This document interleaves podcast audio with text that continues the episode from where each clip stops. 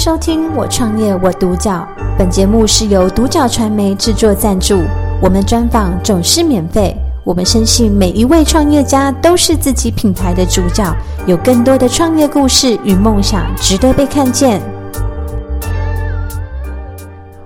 那我们今天邀请到菊野数位设计的姚总经理以及王总监来到我们现场，跟我们分享他们的。大家大家好，嘿，对，两位好。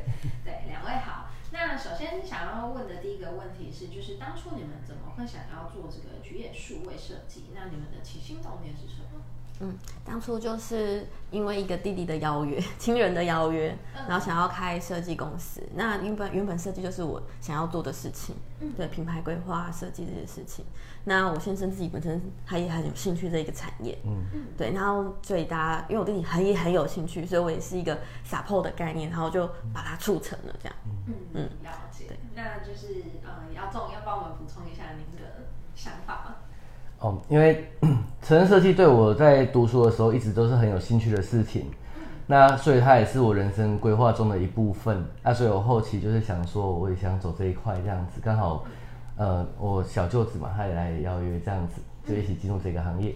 了解，其实我觉得可以跟家人一起创业，就是它会有它的优势在，然后当然也会有一些问题存在。对。不过我觉得可以呃，家人共同成长是一件很棒的事是的。情。对，那可以跟我们分享一下，就是在菊野数位设计你们比较特色的地方，以及就是你们主要的一个呃产品呃服务的项目。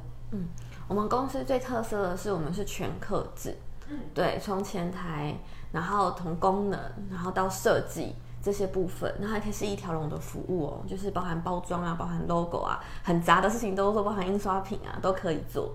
那我们公司的特色其实我们是很 free 的，就是说，哎，你哪一个阶段找我们都可以，因为我们也很欢迎，就是哎，有些人他的品牌已经做好了，然后我们处理。那有些人可能，哎，我们后面的行销也可以接，那我们可以接一部分行销，也可以让别人一起来，呃一起来投入。因为我相信所有的同业也都不是竞争者，应该大家是要让客人可以更好，让客人可以去选择。对，所以我认为是这样的想法，也是我们的特色。嗯。嗯，了解。那姚总以一个就是工程师的角度的话，那你看到就是你们公司的比较特色的地方是什么？或者是说以你的角度来看？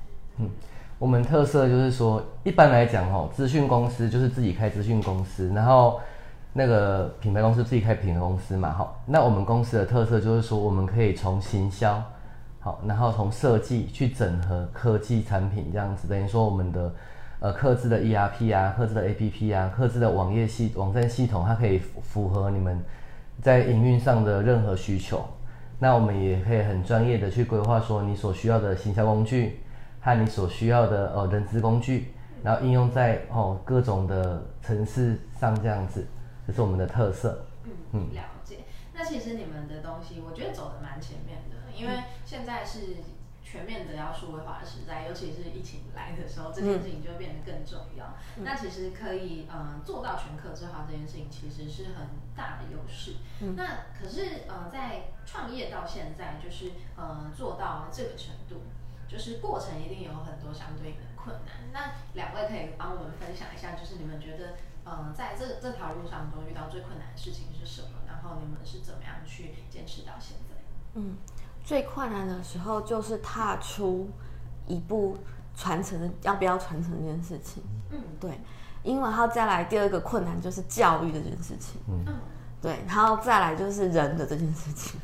对，人员的事情是因为我们传承，你会不外乎遇到客呃员工的个性嘛。有时候你觉得说，哎、他做了好几年了，他可是他不见得心跟你是同一条。那他技术很强很强，他不见得会想要一直待在你的公司。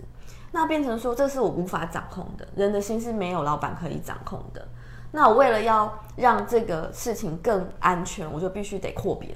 那扩编又是一个很大的压力嘛，因为我不知道我要扩编到什么程度才算是稳定。那可是我都是保持一个大家一起变好的一个决心。嗯，对我，我当做看不到这些问题，可是其实都默默的扛下非常非常多。嗯然后我会觉得很多事情都会压在你身上，是我们才觉得原原本以前觉得压以前的压力很大，可是现在才发现，我人现在才叫做压力啊，是这种感觉。嗯，对了解。那在就是姚总这边呢？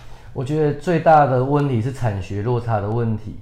我们设计部是比较少遇到这方面的问题，因为以拉 Photoshop 那些东西它是比较工具型的。可是城市设计这一块来讲，呃，学校的实习，好和它对业界的连结性相对是小的，所以等于说，变成说你原人员来的部分，我还要再训练。可是我们其实不是开补习班，所以在对这样来讲的话，其实相对大的压力都还蛮大的，因为。新鲜人，你从大学毕业，你认为说大学毕业应该要领多少薪水？可对我企业主来讲的话，我给你这样的薪水，你应该要有多少的产出？那基本上来讲的话，这两个没办法做媒合的话，那事实上，呃，就业率会蛮不好的。我当然是希望说，呃，我们如果说相关单位的部分应该要注正视这个问题。嗯嗯，哎，这部分也是觉得愿意投入的。嗯，产学的部分我们也是很愿意配合的。嗯，对。我感觉得出来，就是两位其实一直在抓那个平衡，因为你们呃也是希望员工可以好，对，但是又同时在站在企业的角度，确实我必须要有产值，对。对，那这个其实是很多的呃创业者一直要去平衡的一个，对，没有错，对，那就是在呃菊野数位设计的这个品牌，因为你们本来就是帮别人做品牌的，对，那你们自己有没有什么信念，或者是你们？想要传达给大众的讯息，以及就是你们想要给你们顾客比较怎么样的一个价值？对我们菊野的 logo，其实是我是我非常喜欢的一个 logo。其实像我设计它，大概花了五分钟的时间就决定了，然后大概花了三十分钟把它画出来。那那是一个很久很久，你看你快要十五年，差不多一开始就有了，一开始就有到现在就有了。为什么有这个 logo？因为其实那时候是对这一个业界有一个愤愤不平。那这个 logo 其实我们是我们橘也是橘眼橘的橘眼睛，对，那个是眼睛的意思，所以我们叫我们英文叫做 G eyes，G E Y E S，然后 G 就是橘色的橘，eyes 就是那个眼的这个概念。那这个橘子呢，它是被捧办的，然后它好像看着你，对，然后好像有一点生气，对，然后可是它它活得很好，它很亮眼，对，然后它一样有冒新芽。对，然后一样很新鲜，可是它不是它的它的根不是在地上的，嗯，因为我们因为我们就是就是呵吃空气，因为我们是空战，嗯，对，我们跟一些船产不一样，我们比较没有，嗯，我们是就是比较虚拟的，嗯，所以我们的我的茎是不是在土生在土里面，是在和吃空气就会饱的橘子，那时候我是这样的想法。对，有自己的概念，有自己的意识，然后自己存活的方式。因为那时候我们那个年代，在这个这个环境、这个工作，其实是不被家人认同，然后也不被业界认同。所以就是像比如说，哎，数位行销啊，我那时候我那时候就叫数位设计。那时候大家一开始，大家你的公司是叫什么？资讯公司哦，嗯，科技公司。对。所以这个数位这个部分对大家来说是。很陌生，而且不是很理解。然后每天在电脑前面，然后爸爸觉得说：“哎，你在玩电脑？每天都不我在工作，在玩电脑吗？”然后像这些，而且这种数位东西不是很多人会。其实你要找人，不见得找得到。对，对，就是这样子。而且那时候比较行业比较夯的，不就是赌博嘛？赌博电玩，然后再来就是线上游戏。嗯，所以我们也接了蛮，就是也有蛮多线上游戏的资源。嗯，对。那在这个过程之中，你就会觉得说。真的很不平，真的有点愤愤不平。如果你是真的要，而且那时候 CI 就是要还要那个空间规划啊、室内设计，所以也轮不到我们做网站的。嗯嗯。可是我都会觉得说奇怪了，你店面做那么漂亮，啊，你网站搞成这样干嘛？哎呀，可是如果你要网站搞得很好，就有很多的技术压力。嗯嗯，对，所以我就会觉得，那我们有自己生存的方式，所以我就做了这个 logo，然后为大家举起梦想，仰望未来，是我的信念。嗯，对。那姚总这边有要补充吗？嗯，基本上我是希望说，因为现在目前哈，慢慢的我们会走向数位化、AI 化嘛。那基本上这都是发展历程。那我们局也有办法协助大家去做哦，先从数位行销开始，数位转型，好，然后再就是说数位管理，好，数位客户关关系维持，那我们都可以帮你们达到你们想要的目标。就是因为我们在这行已经，呃，在这个方面已经打滚了很多年，累积了非常多的经验。嗯，了解。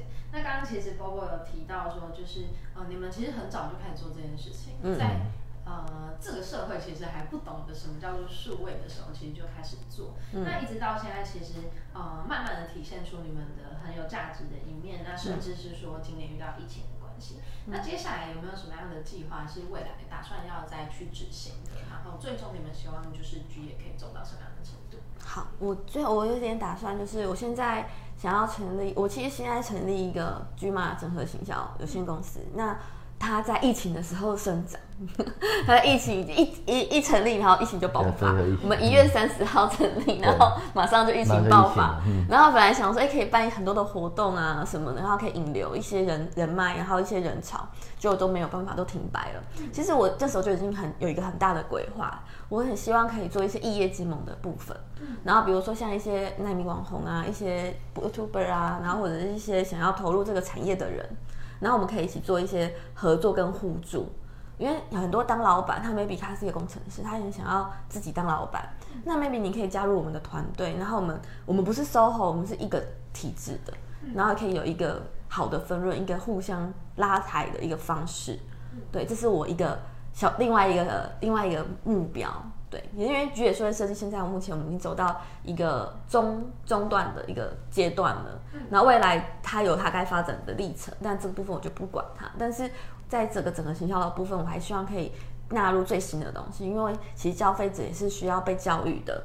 那这些这些老板们其实也是很期待最新的东西，可以让他马上快理解的，然后有一种世代交替的感觉。所以我希望我们可以成为那个润滑剂，嗯，对，让他们可以更快的可以交替。更快的可以成功。嗯嗯，那要重要补充。好，那目前来讲哈，就是说发展历程的话，我们未来希望说能就是朝向，诶，目前都是做弱弱 AI 嘛。那我希望说我们未来能强化在机机器学习上面，这样子看能利用机器学习的技术，能帮更多的行业达到他们的营运目标、管理目标。嗯嗯，在数位的这个阶段，感觉要不断的。创新，嗯，对，所以其实它是会有很多的新的东西要一直去精进跟学习。是的。那最后想要请两位就是跟我们分享一下，如果有想要创业的人，然后他们是想要走跟你们比较相同的产业的话，你们会给他们一个什么样的建议？嗯，我以前在创这个行业的时候，我们两个人就是非常自豪的，是这间公司所有人都没有没有关系，因为我们两个就可以从头做到尾。然后我就从品牌啊、网站啊、版型啊开始做，然后他就从城市啊，然后伺服器全部做。所以其实到现在我们也都不都不担心的。但是当你要创业，如果今天你是要做一个个人工作室，那 maybe 我觉得没有什么问题，因为你可能就是你会面临到的事情就是接案嘛、结案嘛、制作啊或维护这些过程。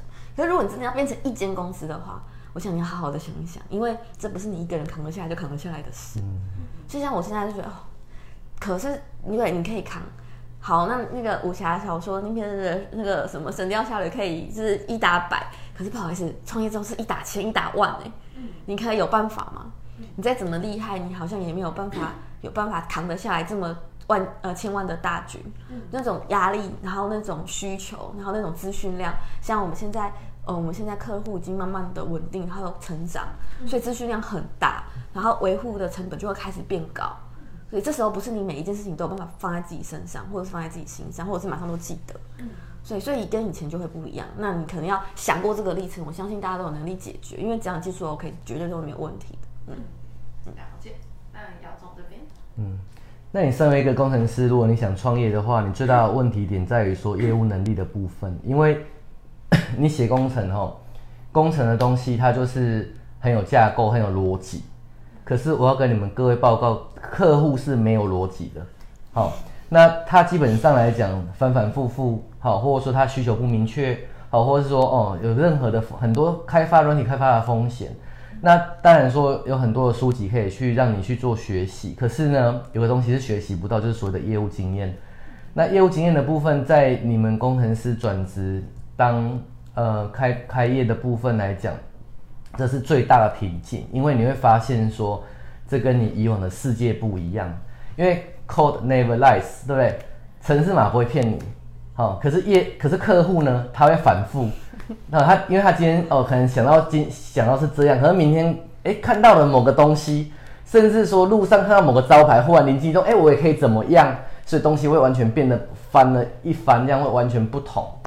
那客户又分成说讲道理不讲道理这种的。那要肯跟你讲道理的哦，那你还可以沟通；不讲道理的，他用业务的手段对付你的，其实你是无法交造价的。所以基本上来讲，呃，工程师要创业，那要有自己的心理建设，这是我的建议。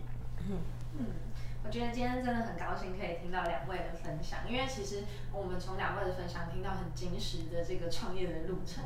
其实每一个步真的都是亲身走出来的，就会有一个很很强的经验值可以去呃让大家做参考。那我也看到就是两位哦很互补的这个感觉，就是一个非常的沉稳，然后一个非常的外向活泼。嗯，对。那我相信就是在呃居野数位以及就是之后的新的公司一定都会有很好的发展。好，那谢谢大家。感谢收听《我创业我独角》。